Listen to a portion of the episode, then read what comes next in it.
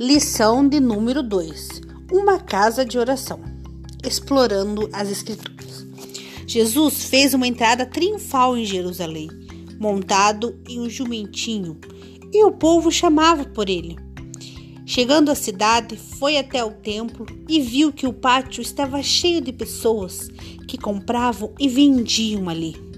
O mestre ficou muito indignado com a falta de respeito com a casa de Deus e derrubou a mesa dos que trocavam dinheiro e vendiam pombas e os expulsou do local.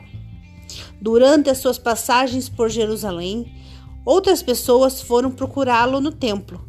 Entre elas haviam cegos e aleijados, e Jesus curou a todos. Mas não é somente no templo que Deus realiza maravilhas. O apóstolo Paulo também nos ensina que devemos orar em todo o tempo. A casa de Deus é um lugar maravilhoso, feito para as pessoas orarem e buscarem a presença do Senhor. No entanto, quando não estamos em sua casa, também podemos falar com Ele em nosso lar, no caminho para a escola, na hora das refeições, etc. Portanto, oremos em todo o tempo, pois Deus ouve as nossas, as nossas palavras e vê os nossos pensamentos em qualquer lugar que estivermos. A oração nos aproxima de Deus.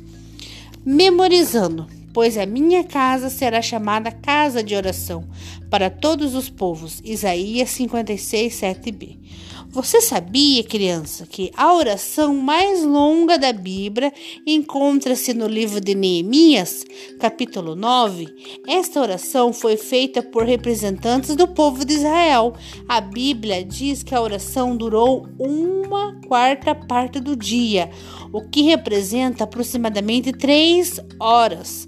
Os líderes do povo oraram, confessando seus pecados e adorando a Deus.